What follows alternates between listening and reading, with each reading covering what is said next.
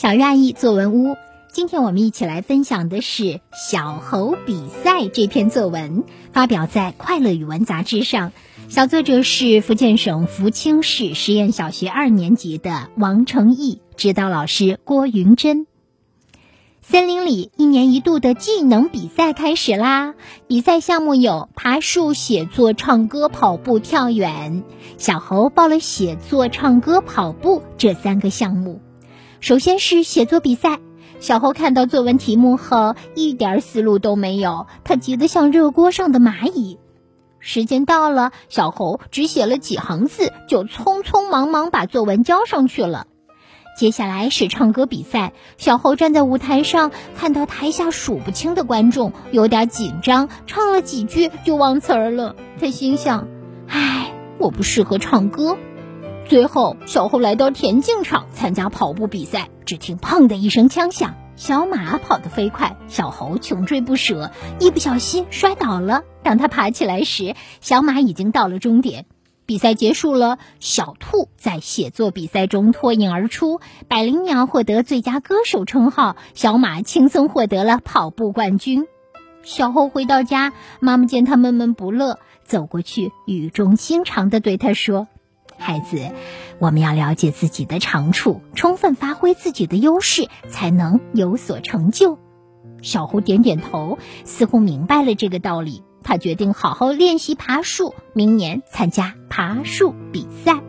好的，这就是王成义同学发表在《快乐语文》杂志中的作文。接下来，我们有请吴林老师点评。这是一篇充满童心意趣的童话作文。小作者写的是小猴子参加比赛的故事。在我们的印象中，小猴子聪明机灵，凡事都是争当第一。可是，小作者写的这个故事中，小猴子却没有赢得比赛，这是为什么呢？这不禁引起了我们的好奇。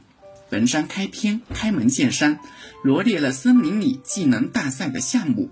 在这么多的比赛项目中，小猴选择了写作、唱歌和跑步，且这三项他并不擅长。接下来的第二、三、四自然段围绕着小猴参加写作、唱歌和跑步等比赛展开描写。值得关注的是，小作者能够恰当的运用连接词，首先、接下来和最后，使得文章条理清晰。在写作比赛中，因为无从下笔，小猴急得像热锅上的蚂蚁，表现出小猴着急的心情。也正因为不会写，小猴最后匆忙交卷。